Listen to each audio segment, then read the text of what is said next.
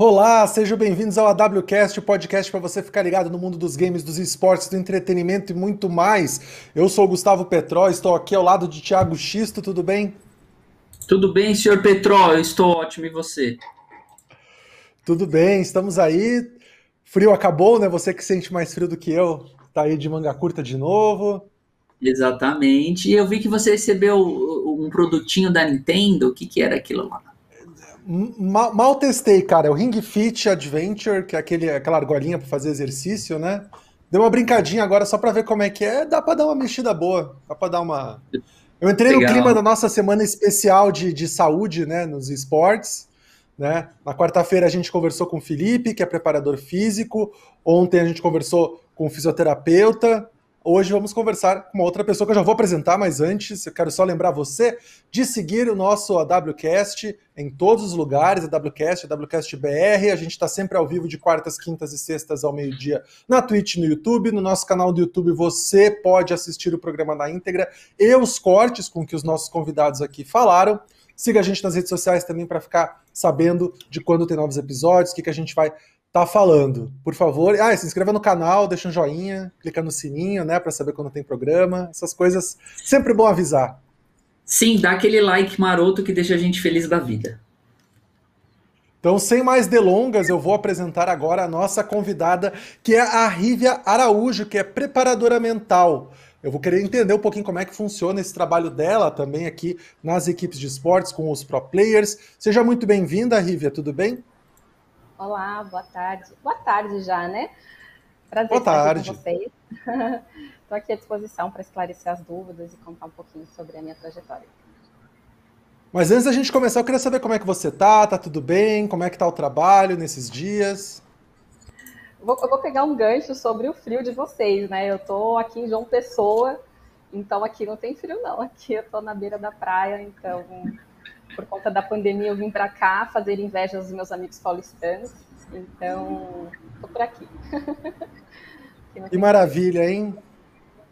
E, então, assim, é, eu trabalhando, né, aqui full time, não tem muito desligar o computador, a gente vai se adaptando às agendas dos vários assuntos que, que eu abordo aí, que são vários.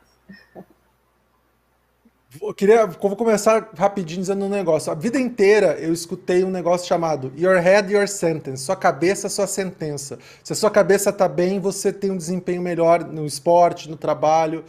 Ainda é isso mesmo? Porque eu vi isso há muito tempo, eu sempre levei isso para minha vida, né? Sim, sim. Eu acho que a gente pode sofisticar mais essa fala, mas na essência é a mesma coisa, né? Hoje, uh, falar de performance é falar sobre uma consciência plena, né? Sobre corpo, mente. E isso se conecta com muitos outros assuntos que, que estão aí oriundos da saúde mental, né? O desempenho. Tem, tem muito o que se falar sobre, sobre o tema. Incrível. E é legal, dá uma conceituada pra gente o que, que é a, a preparação mental, Rívia, porque acho que as pessoas podem confundir e elas confundem, né, muitas vezes com Sim psicologia, com a questão de consultório, de terapia, mas a, a, a, preparação mental tem conceitos bem claros, né, diferentes do que possa vir em primeiro momento para a gente, né, como referência. Sim, sim. sim. É, eu sou uma especialista na psicologia do esporte, a minha formação foi feita com, com o Kozak, né, meu professor, inclusive tem, tem uma história já dentro do, do eSports, e a psicologia do esporte é uma especialização da psicologia, mas é um, um, assunto interdisciplinar. Então, por exemplo, o professor de educação física na sua formação, ele tem no, no seu conteúdo lá a psicologia do esporte. E muitos dos preparadores físicos procuram esse tema porque ele está muito ligado com o dia a dia, com o treino, tanto técnico pro, para o mental, né? que é uma coisa que acontece junto.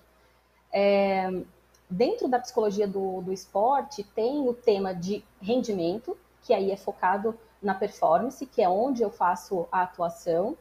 Tem a, a, da reabilitação, que aí entra o psicólogo usando instrumentos da psicologia, da psicologia clínica, né? E aí é um psicólogo mesmo que faz esse trabalho, usando o psicodiagnóstico, fazendo intervenção para quem já está com uma situação uh, de depressão, uma ansiedade crônica, ou está num processo de reabilitação física e aí precisa de, do apoio psicológico, né, nesse momento em que ele para de treinar e precisa fazer recuperação. E aí tem sim a, a figura do psicólogo.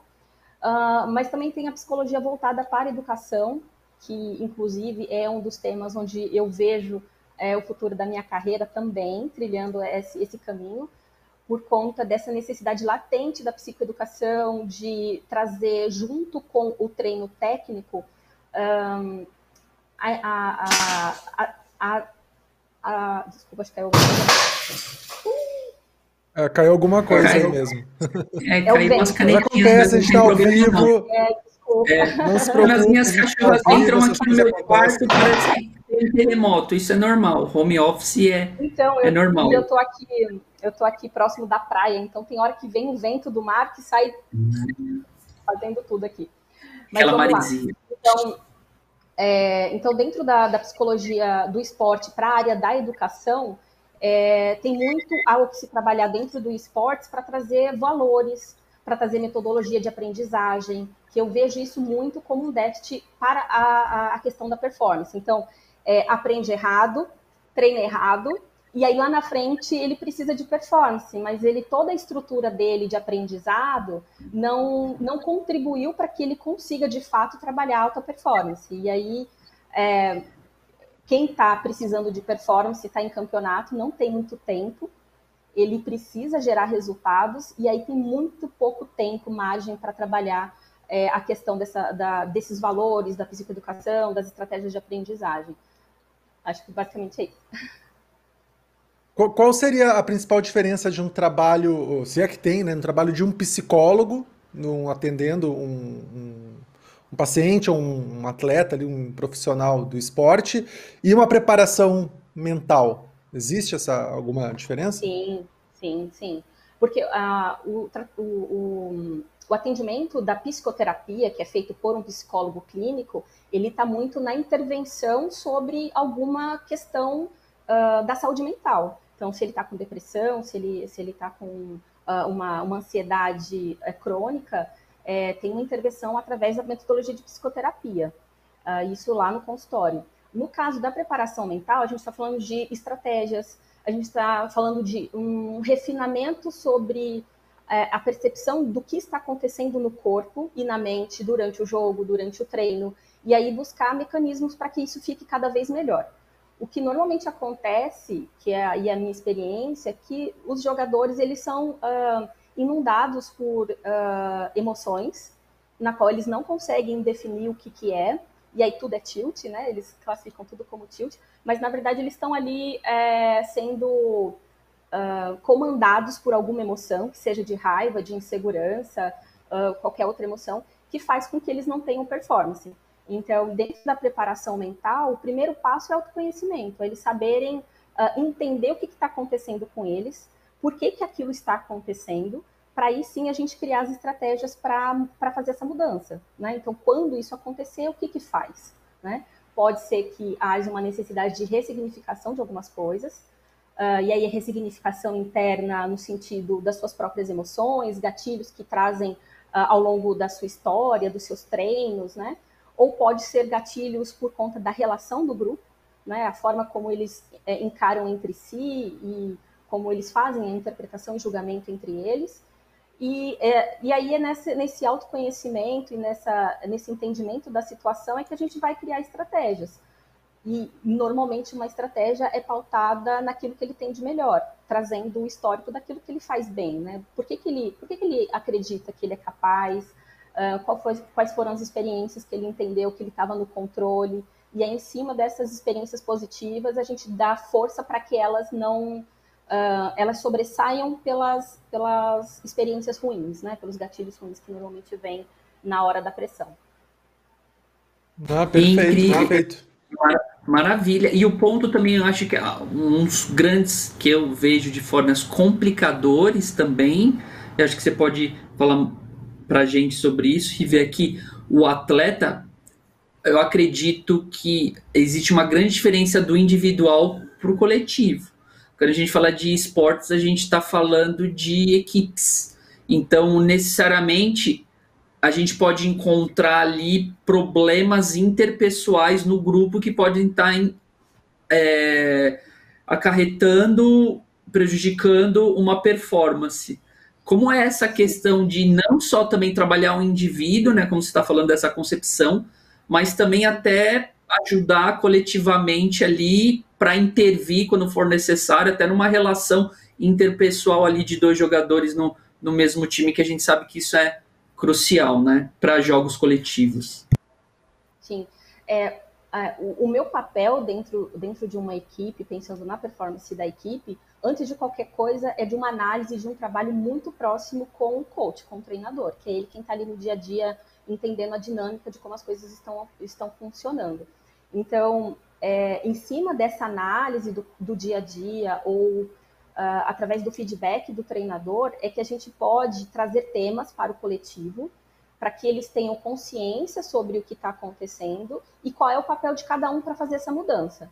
Então, é, apresentar que o problema faz parte, ele acontece, não é exclusivo daquela equipe, mas é a combinação de como eles entendem aquele problema é que pode dar ruim ou pode dar bom, né? Então, é sempre trazendo o conceito para que eles internalizem, façam a reflexão individual sobre o seu papel dentro desse coletivo. Então, mesmo que ainda eu faça uma abordagem no coletivo, né, trazendo consciência sobre um problema que está ali, né, a quente no, no, na equipe, é, o, o, o, trabalho individual ainda assim ele é super importante porque é essa autoconsciência de que cada um pode, pode melhorar né, sobre a situação e o, o, a vontade de fazer a mudança, né? Então, assim, bom, qual é o objetivo do coletivo, né? É, diante do, da, da, proposta em que, ele, que eles estão inseridos no campeonato, quantas semanas tem, uh, qual, qual é a pressão que eles estão sofrendo, e diante disso resgatá-los para que é, juntos eles possam, cada um cuidando é, do seu individual, com a proposta de trazer o resultado para o coletivo, né? E o ponto interessante sobre o coletivo é que normalmente eles pautam um, o resultado como parte da, da, da, sua performance individual, no sentido de que eles se frustram é, muito baseado nesse resultado coletivo. É, sendo que o coletivo, o resultado do coletivo, ele tem uma conjuntura, né? É a performance de todos, é a performance do adversário, é o momento. Então, tem uma série de coisas que estão fora do controle deles que eles acabam que jogando toda a expectativa em cima do resultado que é do coletivo e aí a frustração vem com muito mais intensidade, sendo que eles não têm o, o, o domínio sobre esse resultado, né? Porque justamente tem, tem muitas coisas envolvidas. Quando eles trazem essa expectativa de resultado baseado na sua performance individual, sobre o ponto de vista o que eu poderia fazer por mim e pela equipe eu estou fazendo, tende a, a, a diminuir é, a, a frustração no sentido do impacto na performance, né? Ou seja, deu ruim, e aí o que, que eu faço a partir de agora para dar melhor na próxima vez? Então, quando é, essa, essa expectativa está no externo, está no resultado do coletivo, tende a trazer um impacto maior. E aí é nessa, nessa vivência do dia a dia que a gente acaba entendendo é, quem ficou mais impactado com o quê, e aí trazer a temática para o grupo e depois trazer para o individual. Mas eles também são bem novinhos muitas vezes, né? Assim, são adolescentes, né? Saindo da adolescência. Uh, eu entendo da minha, né? Do meu, da minha compreensão e posso estar completamente errado, que ainda a, a parte né, emocional, psicológica não está completamente formada também, né? Claro que também tem outros, vários outros fatores. Mas como isso também influencia na hora do teu trabalho, né? Você trabalhar com, com pessoas tão jovens que, que entram num momento ali de uma hora para outra, às vezes, que exige que vão entrar numa competição, que vão entrar num time que já começa a ter cobranças, uma exigência por resultados, acaba indo para competições até internacionais super importantes e às vezes não tá, foi muito rápido, né? Como é que isso impacta também no, no trabalho? Eu, vou te dizer que esse, é, esse tema em específico, ele é o que se conecta mais com o meu propósito de estar dentro de esporte, sabe? É, a minha motivação pessoal de estar dentro do esporte é muito voltado para, para o acolhimento. O acolhimento desses jovens que tomam a decisão de se tornarem profissionais e eles não têm o suporte um, e conhecimento para conseguir é, desbravar esse, esse universo com, com todo o suporte que eles deveriam. Então, normalmente, o, esse jovem, quando ele de fato começa a receber suporte, é quando ele já está no nível profissional, e aí ele já está uh, num nível de exigência contratual e de performance que é, é, é surreal, né? Isso, isso, é algo que, por si só, já traz um impacto uh, para a performance. Uh, os pais muitas vezes não entendem e eles só começam a entender na hora que chega um contrato para assinar e aí tem que analisar, entender, e aí o filho tem que mudar de cidade, tem que ir para outro lugar, e isso tudo é, traz todo um, um, um, um, cenário complexo que afeta a performance. Né? Então, ele está na casa dele jogando, ele consegue dentro é, do seu quarto performar, porque ele está na sua zona de confiança, de segurança, ele é, já criou todo o seu esquema de treino e trabalho, mas quando ele vai para o coletivo, onde ele vai para uma GH, onde ele tem que aprender a conviver com pessoas de culturas diferentes, está longe dos pais, está sendo é, exigido, isso traz é, impactos para a performance que ele não tem tempo, ele não tem fôlego para conseguir lidar. Então, por que isso está conectado com, comigo com relação ao propósito? Porque eu entendo que cada, cada vez mais cedo a gente tem que falar desses assuntos para quem está na base. É para eles em onde a gente tem que investir uh, em termos de, de pesquisa, de, de uh, desenvolvimento de metodologias, né? E aí é onde eu, eu, eu, me vejo nesse, nesse futuro praticando com as equipes da base, né? É, aproveitando enquanto eles estão treinando com a expectativa desse futuro profissional, é, trabalhando esses valores, é, as adaptações que eles precisam ter para quando ele chegar no profissional, a única questão que ele precisa tratar realmente é a performance. Então, os profissionais hoje, eles têm muitas questões que eles precisam trabalhar e que falta pouco tempo para performance. Né? É pouco tempo que a gente consegue realmente gente dedicar para esse refinamento, né? para trabalhar de fato estratégias mentais para bons resultados. Sim, e acho que um ponto também, até pegando um gancho disso, que também o Petró trouxe, que acho que falam que é o mal do século, né? Que é o grande problema de saúde moderno da nossa época, é ansiedade barra depressão, né? Principalmente ansiedade, que abre para muitas doenças mentais.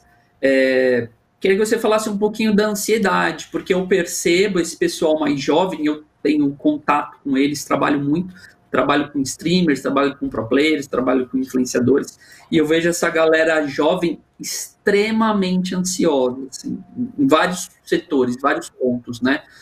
A de, da resposta de um e-mail, de alguma chamada, de algo que ficou pendente.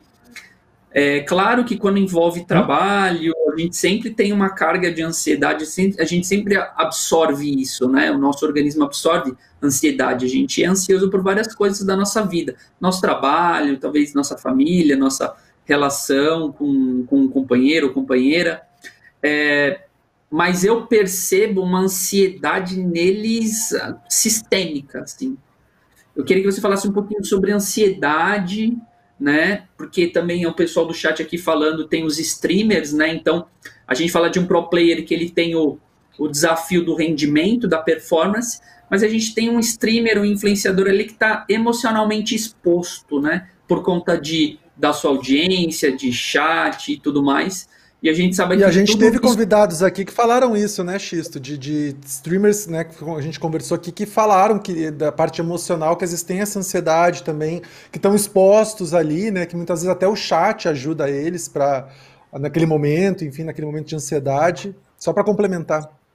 Exatamente, né? Algo que a gente, nas nossas conversas aqui, que, que o Petrol estamos tendo com, esses, com, essas, com essas pessoas, isso é bem evidente. Queria que você falasse um pouquinho da ansiedade, como você sente esse pessoal mais jovem hoje e também, não sei, de algumas maneiras, algumas dicas, algumas ferramentas que você pode falar, né, que seja algo para a gente conseguir minimizar. Claro que dependendo do grau que esteja, a pessoa precisa de um, um, um médico, né, um psicólogo, mas o que você poderia falar assim de como a gente se blinda porque acredito que né, muitas pessoas falam isso, organizações falam isso, que esse é o mal do século, né, a ansiedade. Sim, sim. É, é assim, é, um mal para todo mundo porque a gente é bombardeado de informações o tempo todo e a gente quer lidar com essas informações, né? Então, é, quando você é, de fato entende qual é a trilha que você quer seguir, qual é a, a, trilha que eu digo na sua trajetória, né, na sua carreira, os seus objetivos, é, vai ficando mais claro o que você tem que dizer sim ou não. Né? E aí, quando você acaba dizendo não, você pode se abster de absorver informações ou ter que ter contato com informação, porque a gente está o tempo todo sendo bombardeados, né?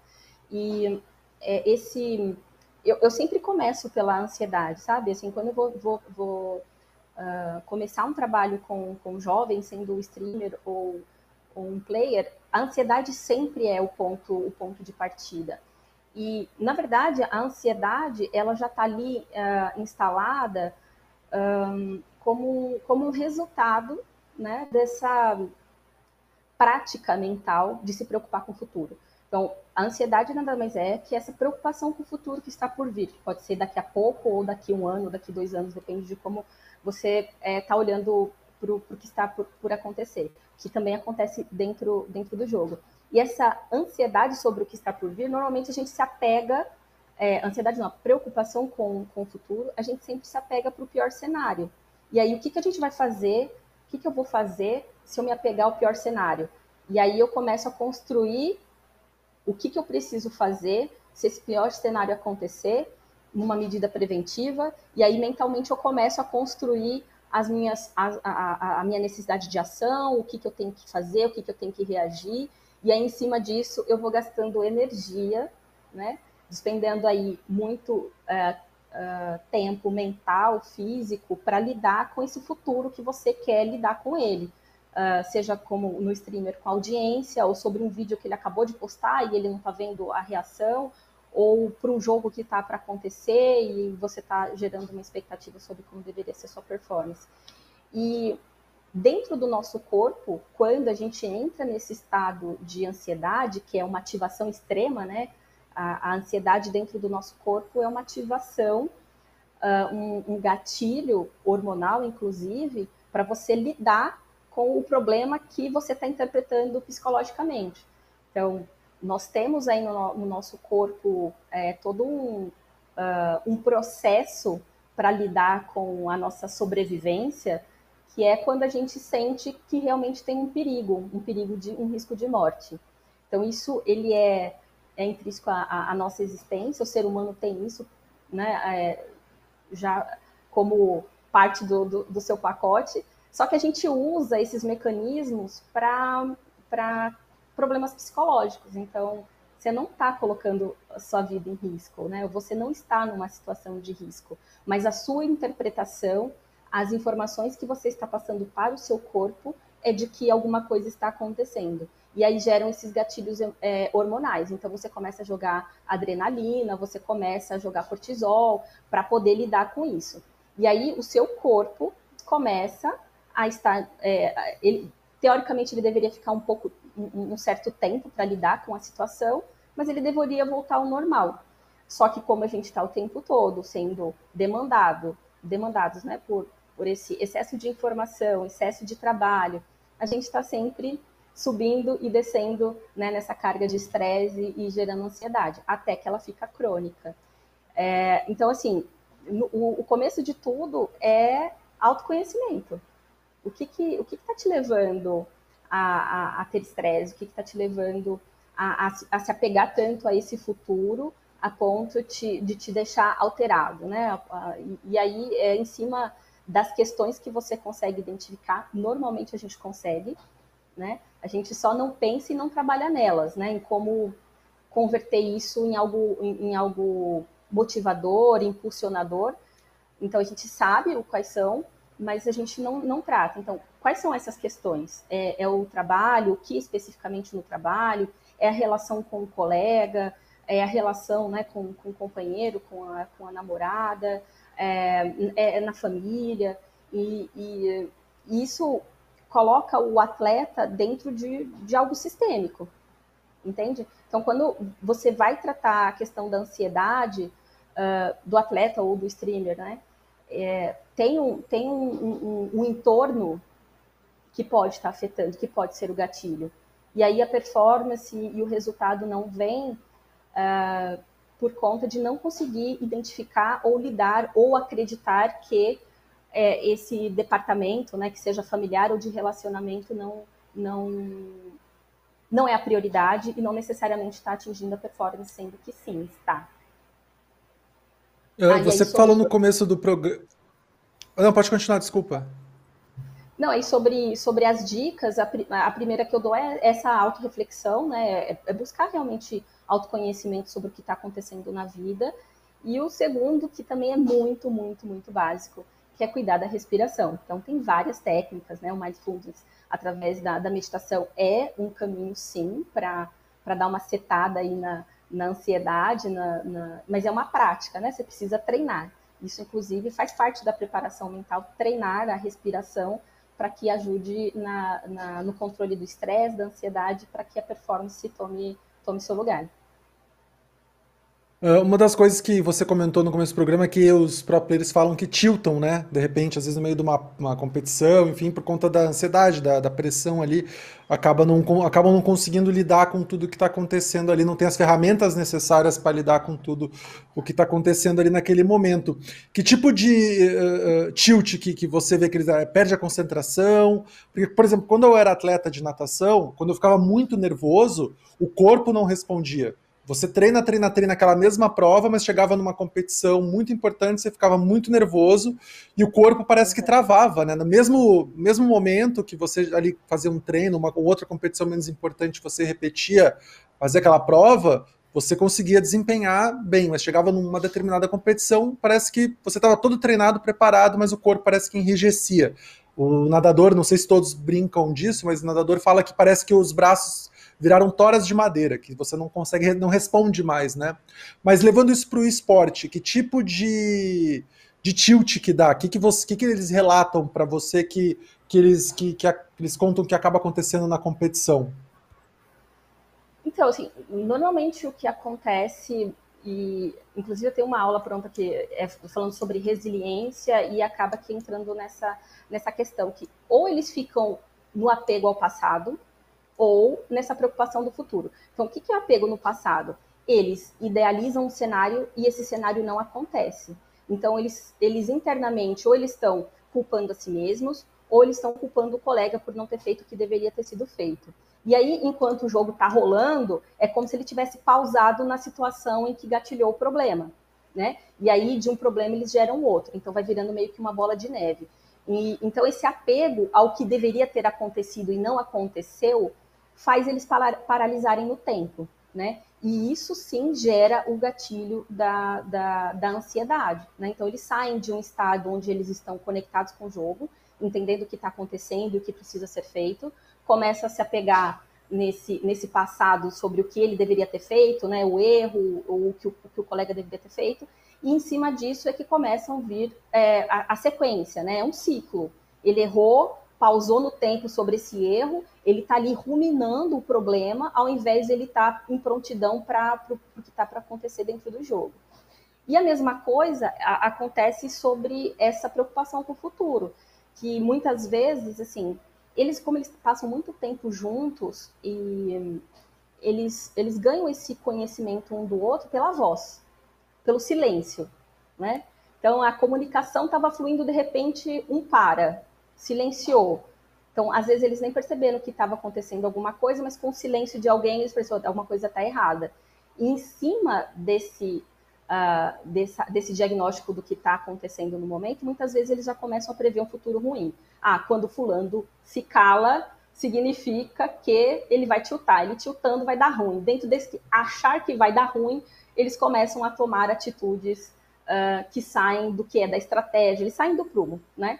E no final tudo isso é, acontece e, e, gera esse é, essa esse estresse, essa essa alteração para a ansiedade, que é, são esses gatilhos hormonais que eu falei. Então, quando você gatilha esses hormônios, né, do cortisol e da adrenalina, e elas vão para um pico, esse pico ele enrijece os músculos, ele deixa a respiração ofegante, e nessa hora, o que vale é, não é mais o seu lado um, mais sofisticado da mente, né? Que é essa região aqui da o pré-frontal, que é o lado mais uh, elaborado que nós temos, né? Que a gente consegue fazer aí traçar as rotas, fazer replanejamento e tudo mais. A gente usa o nosso reptiliano, que é eu preciso sobreviver. Então, enrijece os músculos, é, solta os hormônios. Nessa hora, a sua prioridade não é o cognitivo. E é por isso que dá o apagão. Então, é na hora que você deveria aplicar o conhecimento que você tem e você não consegue porque você está dominado por uma emoção, né? Por isso que lá no E é possível... Falei, uh Pode não, falar. e é possível no meio de uma competição, no meio de uma prova ali, ele tá, a equipe tá jogando, deu esse tilt aí, porque daí, como, como você fala, é uma bola de neve, né? Um começa a ter um negócio, fica quieto, o outro vê, hum, ele tá quieto, tiltou. Aí eu já fico nervoso também, porque eu sei que meu colega tiltou, eu começo a dar, dar pânico comigo. Mas é, existe meios de, de, de, a equipe tentar se reorganizar né, no, no, trabalho que um preparador mental faz, ou até um, prepara, um trabalho do preparador mental junto com o técnico da, da equipe ali, para naquele momento conseguir reorganizar tudo? Ainda é possível? Ou já, já se deu, já, ali acabou mesmo, não tem mais o que fazer? Não, dá, dá, dá para fazer sim o que, o que a gente costuma trabalhar tanto no individual como no coletivo são ancoragens, né? Que, que são os âncoras. É aquilo que de repente a gente pode usar como um, resgatador da equipe. Então, é, pode ser a fala de um, pode ser é, alguém, não, não necessariamente um, mas qualquer um dos, pode usar alguma linguagem, alguma expressão que a gente acorda, a gente está entrando de novo nesse, nesse, nesse modo, vamos sair. Então, é, tem que haver antes um, uma conversa coletiva, né? Ou seja, eles precisam entender que isso impacta e eles conseguem identificar é realmente quando fulano fica em silêncio, acabou. A gente já entendeu que o cara não está conseguindo reagir e aí às vezes os outros acabam que tomando uma iniciativa uh, precipitada num pré-julgamento do silêncio do outro. Então, quando faz esse, essa, essa reflexão coletiva, eles podem, eles mesmos, definir o que, que deveria ser a estratégia para sair desse modo. O técnico, né, o, o coach, pode também criar é, essa estratégia e treinar, porque eles precisam treinar. Não adianta isso ir só no dia do jogo, porque é, não funciona. É um mecanismo de treinamento. Uh, assim como no individual também. Né? O, por que, que a voz do seu colega te impacta tanto? Ah, porque ele é meu porto seguro, é ele quem dita as regras. Eu sei que quando ele está tendo uma visão positiva do jogo, é porque está dando bom. Então, se ele silenciou, significa que a visão dele é de que o jogo está ruim, é de que não está dando certo. Então, é, me impacta diretamente. Então, tem que ser coletivo e individual, porque cada um precisa, é, vamos dizer assim, praticar a sua resiliência, ou seja, eu identifiquei o problema, mas eu tenho que continuar tentando, né? É, eu, tenho que, eu tenho que resistir a essa interferência externa, como também eles podem criar essa consciência coletiva de quando perceber que um pode impactar o outro, de buscar esse resgate para continuar seguindo o jogo. É, é bem difícil, complexo. É difícil. Envolve, nossa, um mecanismo, uma engrenagem, né? Gigantesca e complexa. E no caso, um ponto também que a gente fala bastante, que acho que é, gostaria muito de ouvir a sua opinião também sobre isso, é que acho que quando a gente chega num determinado ponto de estresse, eles também a comunicação se cessa, né? Não se tem mais comunicação.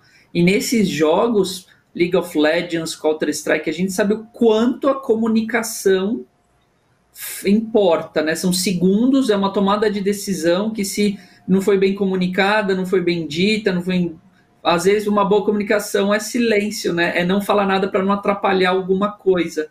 E como, como, como você vê essa questão da comunicação entre eles numa partida, no meio de um jogo? É, então, esse, esse trabalho da comunicação, ele vem muito demandado pelo, pelo coach, pelo técnico. Porque, às vezes, tem outras questões que superam a questão da comunicação. Não que ela não seja importante, mas muitas vezes tem ah, questões individuais que impactam o coletivo, e aí a prioridade acaba sendo tratar o, o, o indivíduo, né? Da, fazer um, um, uma, trazer para um, um, individual. Mas a comunicação do, do, do, coletivo entra muito nisso que eu falei, sabe? Eles, eles, eles muitas vezes eles se percebem justamente pelo tom de voz, pela, pelas piadas, pelo tom sarcástico, é, pelo descompromisso. Eles conseguem perceber e, e acaba que gerando esse pré-julgamento do que vai acontecer dentro do jogo baseado nessa análise da comunicação. Então, tem a questão técnica sobre ser objetivo né, na, nas abordagens dentro do jogo, que aí envolve o coach. O, o meu trabalho está muito mais voltado nessas nuances, sabe? Sobre o tom de voz, o posicionamento, é, o quanto essas nuances da voz elas podem gerar esse pré-julgamento no outro e aí tomar ações precipitadas em cima disso. E aí, de novo, é, não dá para generalizar, entendeu? Porque às vezes o que está fazendo é, esse, essa interferência é porque o colega não gosta de ouvir palavrão dentro do jogo. E é uma coisa muito particular dele. Então, quando ele ouve, quando ele ouve um, um palavrão, quando ele ouve um grito, ele fala assim, putz, isso aqui me estressa, isso aqui me tira a concentração, fulano não está me respeitando. Então, tem dois trabalhos a serem feitos. Para quem grita, para quem fala palavrão, dele ter consciência de que aquilo que ele faz impacta o outro e que ele também pode buscar melhorar por conta do resultado que é coletivo, como quem está sendo uh, se sentindo impactado, estressado, né? Que é também de lidar com, a, com as diferenças, né? A resiliência dele precisa ser trabalhada para que ele é, julgue menos o que o outro está fazendo e foque no seu, no seu trabalho interno de, de, de performance. Eu vou levantar uma questão meio, talvez um pouco polêmica, baseada em experiência própria. Assim, eu vejo muito. Você falou que o, o, o a gente comentou, fala, começou falando que os atletas são muito jovens, né? E eu, na minha experiência de esporte, eu vejo que pais, né, uh, influenciam também nessa, nessa ansiedade, nessa, nesses, nessa preocupação, né, que acaba prejudicando ali no, no, desempenho. Nunca tive esse problema porque meus pais sempre me apoiaram, me apoiaram do jeito certo e sou muito grato por isso. Mas vi colegas, vi amigos que, que não eram bem assim, né, que tiveram uh, pais ali que, que acabaram pressionando para o resultado, porque tipo, pô, o cara tá treinando todo dia, tá ali, aí chega na competição, tem aquela expectativa da família, dos pais ali de, uh, de resultado. E muitas vezes também técnicos, né? Assim, muitas vezes eu vi o técnico uma, uma exigência muito grande e não ter essa preocupação com com resultado, quer dizer, com, com a preocupação com com a mente, né? Com como vai estar ali nesse lado psicológico do indivíduo, exatamente. Uh, como é que é isso no, no, no, trabalho, né? Como é que, como é que você vê essa parte da, da, família botando uma certa pressão muitas vezes, porque é, é um jovem, mudou de cidade, está morando numa GH, né? E aí o pai, o pai, a mãe cria uma expectativa de o filho, né, crescer e ter algo e acaba isso gerando uma uma expectativa ali, e isso vai gerar uma ansiedade. E também de às vezes técnicos, né, que não tem essa consciência, né, de que está botando uma pressão ali que às vezes é exagerada e isso também gera um gatilho ali para outras coisas, vai gerar um tilt, né? Que nem a gente fala. Sim, sim. É, eu, volto sobre aquela questão que eu falei sobre o, o meu propósito de, de, dentro, dentro do esportes, né? Eu, eu entrei dentro do esportes por conta do meu filho que jogava e eu nos meus preconceitos acreditava que era por conta do jogo que ele ia mal na escola e aí eu tirei computador, tirava isso, tirava aquilo e usava todas as estratégias que normalmente um pai usa, né, por conta desse preconceito, e ao invés de ajudar, estava prejudicando, né? E, e, foi nessa desconstrução de que o jogo era prejudicial e na verdade era uma fuga, é, é, era um salvamento, porque é, diante do contexto social em que ele, que no caso do meu filho, em que ele vivia, é, tinha as dificuldades na escola, na família, e o jogo era o lugar onde ele se sentia empoderado é um lugar onde ele se sentia reconhecido. Então, o jogo, no final das contas, ele ajudava. Isso não é diferente em outros esportes, né? Então, o jovem, ele se sente empoderado quando ele, ele recebe o desafio de aprender algo novo, ele consegue, ele vai para um campeonato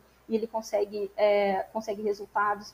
E a diferença entre o esportes e, e um, um, uma modalidade esportiva tradicional é que isso tem uma longa trajetória, né? Um, jovem é, que, que tem como idealização a natação como, como é, o seu seu nível máximo, que é a Olimpíada, ele começa treinando com 7 anos de idade, 7, 8, 9. Ele vai participando de campeonatos ao longo da vida e os pais vão, ao longo desse tempo, se adequando a isso, adequam a agenda, adequam a escola, né? Na hora que eles acreditam que realmente tem esse, esse potencial, eles vão se readequando, isso meio que vai se encaixando. Então, quando o jovem chega com 16, 17 anos, ele está super experiente de campeonato, ele já está entendendo como as coisas funcionam, e vai ficando cada vez mais uh, refinado esse trabalho né, de, da vida em torno do, do, do competitivo. Já o, os jovens de esportes, eles começam for fun, eles começam brincando, eles começam como uma fuga, como uma necessidade social.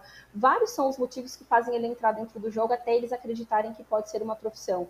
E os pais estão totalmente alheios a isso, totalmente alheios. Então, se eu pegar esses jovens aí do ensino médio que vão é, vão ser pressionados pelo vestibular, pela escolha da profissão, às vezes tem uma carga horária pesadíssima né, da, da, do colégio, e aí eles querem treinar, e aí tem que. Uma...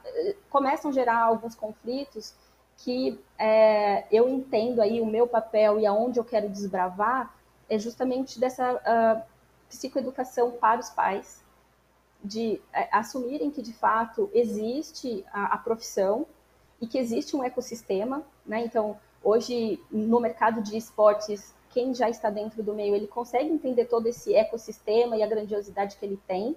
É, hoje, muito, muito, muito forte essa questão do business né, e da audiência, mas esse ecossistema que está em torno do jogador é onde eu vejo o meu propósito.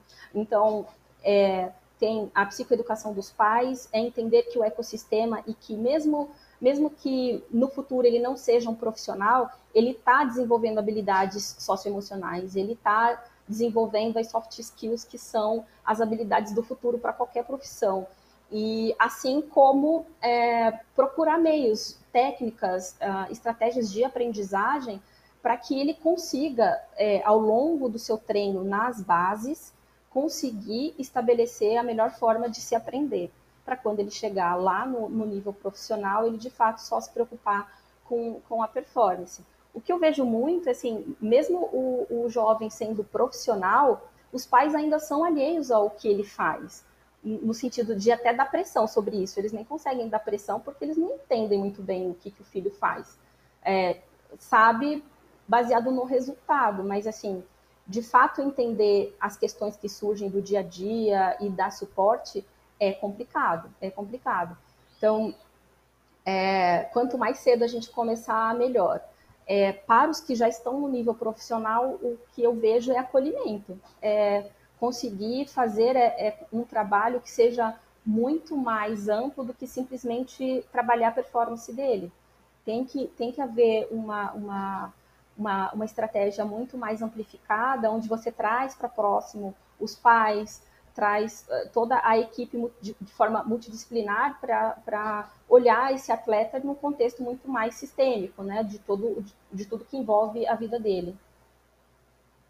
Não, só contar uma história rapidinha aqui. É, eu, quanto atleta, eu tinha uns 13, 14 anos, eu o técnico uma vez parou toda a equipe assim na, na água e falou assim: que que você, qual o objetivo de vocês na natação, né? Aí cada um foi falando, um falou assim: ah, eu quero ter, ficar fortão, ter um físico bom. Até eu, eu que cheguei e falei assim: não, o meu sonho na minha vida, com 13, 14 anos, eu falei isso, é ser campeão olímpico, né? Meu técnico olhou para mim e falou assim: você nunca vai ser. Para mim aquilo ali foi tipo, é, já você entendeu, né? Para mim aquilo ali acabou. Mas eu, eu claro, fui, fiz psicologia esportiva, tudo, fui psicólogo muitas vezes, terapia, mas uh, na minha vida isso serviu muito para me ajudar.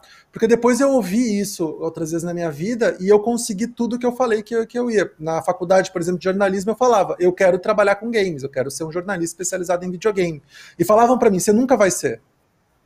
E eu consegui ser, né? Eu falei, não, vou ser sim.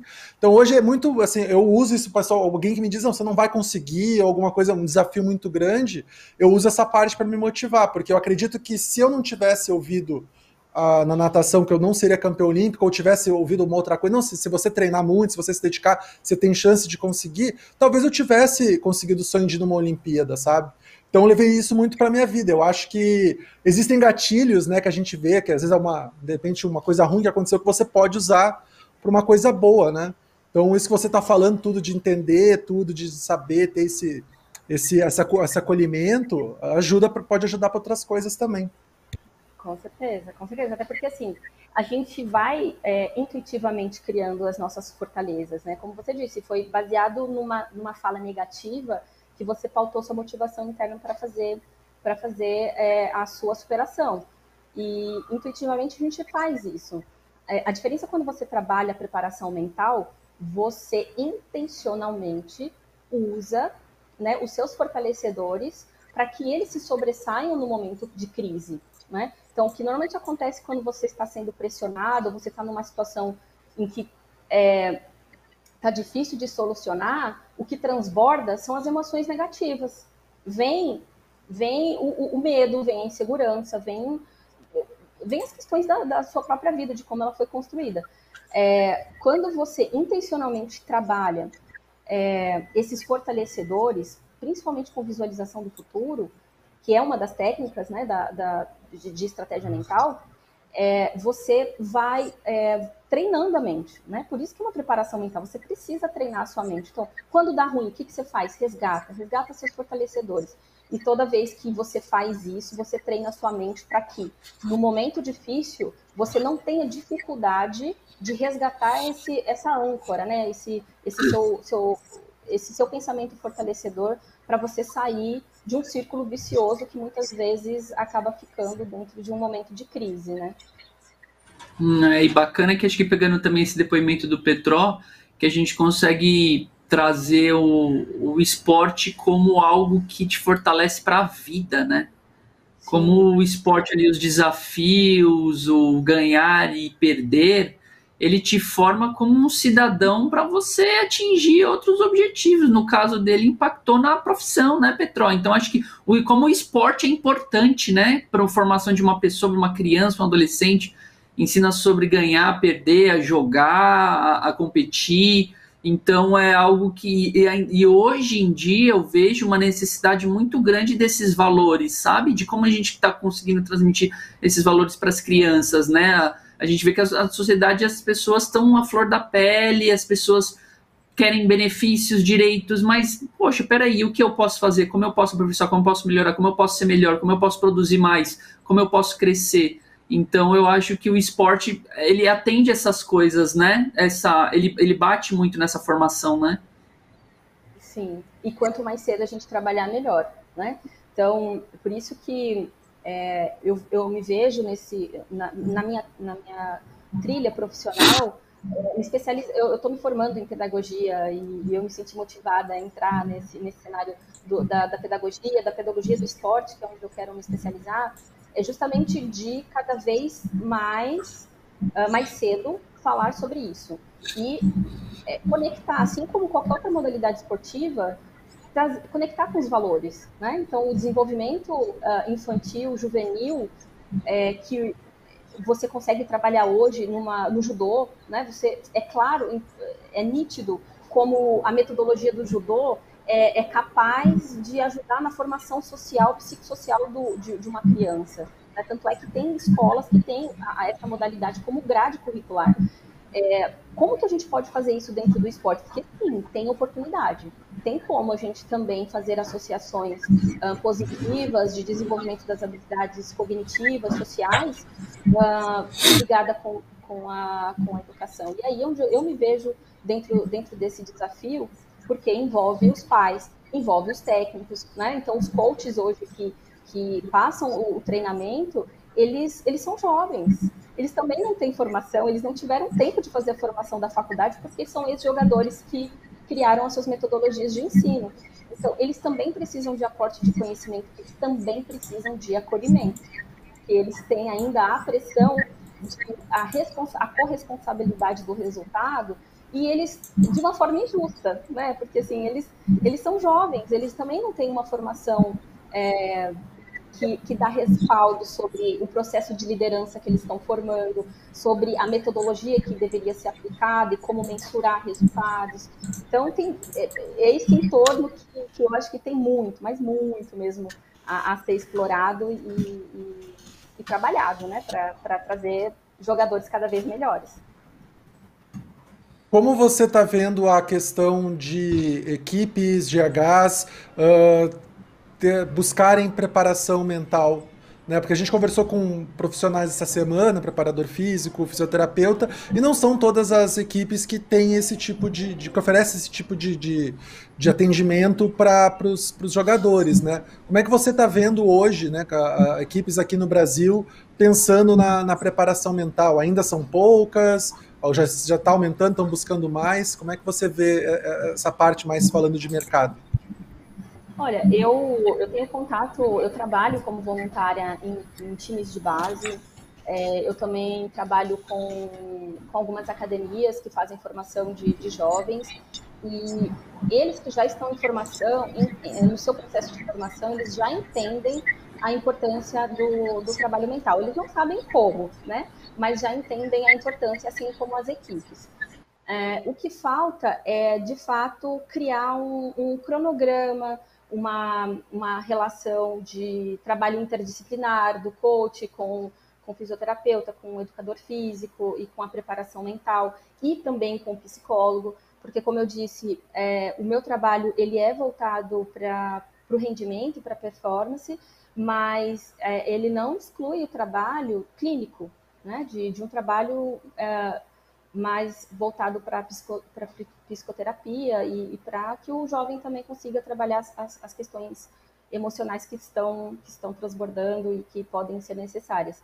Então, é, eu vejo que é um processo natural, ele, ele é, ele, vamos dizer assim, ele vai sendo cada vez mais obrigatório, porque conforme as equipes elas crescem, o mercado exige, né? Tem marcas envolvidas, tem resultados esperados dentro, dentro de um campeonato que cada vez fica mais um, com maior audiência, com uma premiação que é cada vez mais alta. Isso gera expectativa de vários lados dentro desse ecossistema, o que exige que cada equipe construa cada vez melhor, refine cada vez melhor a sua estratégia para cuidar da sua equipe, né?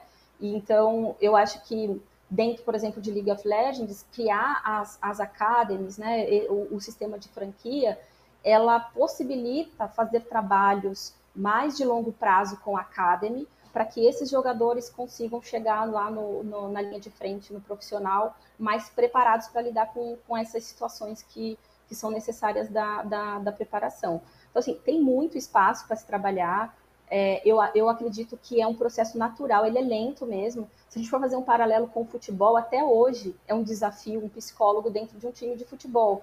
Então, eu acho que é, fazendo esse paralelo, a gente ainda tem, tem essa, vamos dizer assim, essa vantagem de, de perceber que todos entendem a importância. Ainda não conseguem aplicar por questão financeira, por falta de metodologia, por falta de tempo, né, de, de, de ajustar a equipe para trabalhar nisso, mas é uma questão de tempo, é uma questão de tempo mesmo de adaptação da própria evolução da, do, do, das modalidades, né? Porque a gente está em constante evolução. Do mesmo jeito que League of Legends já tem aí sua década, tem jogos novos como Free Fire que ele está começando. E aí são jovens mais, mais jovens ainda que precisam de outras metodologias, porque a linguagem não é a mesma, né? Então, quando eu falo para um jogador de CS e eu falo para um garoto de um jogador de Free Fire, é totalmente diferente, totalmente diferente. Então, é, a gente tem que estar sempre se reinventando aí conforme a, as modalidades vão vão ganhando sua força, né? Que a gente está aí sempre em construção. Incrível. E o que você vê de tendência para todo esse trabalho, para a questão de preparação mental do esportes? O que você acredita que, como você vê hoje, qual você acredita que seja o futuro de realmente ter uma preparadora ali também na questão de multidisciplinar da, da saúde, departamento de saúde do esporte, a questão de formação de jogadores também que é importante. O que você vê que, que você observa como tendências para o futuro para essa área em si dentro do esportes? É, eu, eu, acredito que justamente essa, essa demanda do, do, ecossistema de se profissionalizar e que envolve, como eu disse, é, audiência, marcas, resultados, né, é bastante dinheiro envolvido, vai fazendo com que as equipes cada vez se estruturem melhor para trabalhar com é, essa multidisciplinaridade, né? Então, o fisioterapeuta, o preparador físico, o preparador mental e um psicólogo. É, é esse, esse time é, é que fortalece realmente um, uma equipe. É, eu acredito que o cenário que a gente pode construir para o futuro é esse, porque a gente já, já vê esses ensaios e isso na Europa é, já, já, é uma, já é uma realidade. Então, eu acredito que a gente tem essa, essa oportunidade de cada vez mais for, formar grupos para trabalhar em uh, grupos de profissionais para trabalhar em, em, conjunto. O cenário ideal que eu entendo é assim, o, o, preparador mental ele ele é um parceiro do coach. Então nessa parceria, o ideal é o preparador trabalhando o tempo todo com o coach, fazendo um papel de análise e de uh, intervenção nas estratégias de como está sendo, tá, como tá sendo, sendo feito o treinamento e possibilitar melhorias né, para otimizar o tempo. Então, o menos é mais, né? Então, em alta performance, a gente busca é, a performance é com o mínimo de esforço para o maior desempenho. Então, o ideal mesmo seria para cada equipe ter um preparador mental para que de fato ele mergulhe no universo da equipe e consiga uh, realmente criar estratégias personalizadas, né? Eu acho que esse é o, é o cenário ideal, mas que vai acontecer, acho que com, com o processo natural de profissionalização da, do cenário. É, isso que eu ia dizer, conscientização, né? As equipes vão ficando cada vez mais maiores, né? Entra mais uh, dinheiro para as equipes poderem investir mais também, porque existe uma questão também hoje de investimento, né? Uh, imagino eu. Mas eu acho que isso é extremamente. A saúde, a saúde dos pro players é extremamente importante. E eu acredito que isso é uma evolução natural aí para os próximos tempos aí do, do esporte no Brasil. Não sei se estou certo, né, X? Você que está mais por dentro aí do que eu. Perfeito. Existe um grande desafio, sim, de investimento, né? Um clube de esporte e esporte, diferente de um clube de futebol, até a estrutura da empresa é diferente, né? A questão mesmo legal. Os clubes de futebol, eles são é, ONGs, né? Eles são eles não têm sócios responsáveis, então tem toda uma legislação que diferente do futebol, por exemplo, né? Então, o, o clube de esportes ali são empreendedores, né? São investidores, são empresários, mas o que não isenta de maneira nenhuma desse eterna busca de profissionalização e essa parte de saúde está mais do que comprovada que é fundamental, mas você está corretíssimo, 100% da razão. Muito bem. Rívia, queria que você deixasse seus contatos, quem quiser falar com você, quem quiser mais informações, buscar, né, conversar com você para trabalhar de repente numa, numa equipe também, o que, que precisa fazer, suas arrobas. Bom, eu, eu trabalho muito no backstage, sabe? Eu não, não movimento muito as minhas, as minhas redes sociais, mas eu tenho aí meu, meu Twitter, que é arroba Rívia, é, é, é o mesmo também para o, para o Instagram. E eu estou aí à disposição. Eu, eu, eu trabalho muito no voluntariado, eu atendo muitos jovens que me procuram por conta das aulas que eu dou nos times de base, né? Então hoje eu, eu dou aula uh, numa academy que chama Rush Academy, na Next Gen Academy. Uh, fiz um trabalho muito legal com a peneira do Ceará Futebol Clube. E, e, eu tenho o time da Swan também, que é, é a equipe com quem eu, eu faço a, a gestão. E, e eu estou sempre aberta aí, tanto para os jovens, para fazer esse acolhimento, quanto para equipes ou para trabalhos pontuais, né? De passar algumas aulas, alguns conceitos básicos, e estou à disposição. Muito bem, muito obrigado. Uh, espero que você volte também mais, mais para frente para falar mais sobre o assunto também. Se tiver alguma novidade para contar para a gente também. É, você pode Incrível. voltar no programa, está sempre convidada. Sim. Legal, eu vou até, vou até dar fazer um gancho que no início da, da live você falou sobre, sobre um aparelho, né, que fazia medição da, da sua atividade física, então tem um tema muito legal que é a neuromodulação, então tem aparelhos hoje, é, hoje sofisticados que eu posso fazer uma neuromodulação através da respiração, através uh, de captura de, de frequência cerebral. Então, tem, tem equipamentos aí bem legais que podem ajudar na performance, é um tema bem, bem interessante. É, porque É aquilo que a gente falou, mente sã, corpo são, mente sã, né? Mente sã, corpo são. Acho que o atleta, né? Não o atleta só de, de, esportes tradicionais, mas o atleta de esporte, né? Do esporte eletrônico também tem que estar com o corpo são, com a mente sã para conseguir desempenhar bem ali o seu papel numa competição, né? Conseguir o resultado almejado, né? Eu acredito sempre nisso. Acho que tudo faz parte de uma coisa só. Você vai ter o resultado se você tiver naquela linhazinha que a gente desenha assim, né? Mente, corpo, tudo junto ali no, na mesma coisa. Sim, sim. Com certeza. Exatamente. Para qualquer ser humano, né? Uhum. Exato, exato. É isso aí, X. Chegamos ao fim de mais um episódio. Mais um episódio, chegamos ao fim da nossa Semana da Saúde, uma semana especial aí, adorei. Nossa segunda semana temática de conteúdo, né? A primeira foi a das mães, né? Mães nos esportes e nos games, e agora a Semana da Saúde. Fico bem feliz que a gente, de maneira bem humilde, né, consegue trazer informação relevante, profissionais qualificados para falar disso, que é super importante, né? Porque a gente tem esse hábito muito ruim de tudo jogar no Google e não. A gente precisa falar com pessoas, com profissionais certificados, com profissionais sérios que vão atender a pessoa em todas as individualidades dela, né? Então fico bem feliz que a gente conseguiu Exato. trazer um conteúdo essa semana aí bacana e bem informativo. Não, eu fico bem feliz também, achei as conversas muito boas, conseguimos informar, trazer né, um, uma luz para muita gente que nem sabia que existia né, é, essa parte de saúde no esporte. Então eu fico muito feliz e parabéns a todos aí da, da equipe do AWCast aí que conseguiram organizar essa semana. Muito obrigado. Para quem quiser seguir Thiago Xisto, arroba para quem quiser me seguir, arroba Gustavo Petró, tudo junto.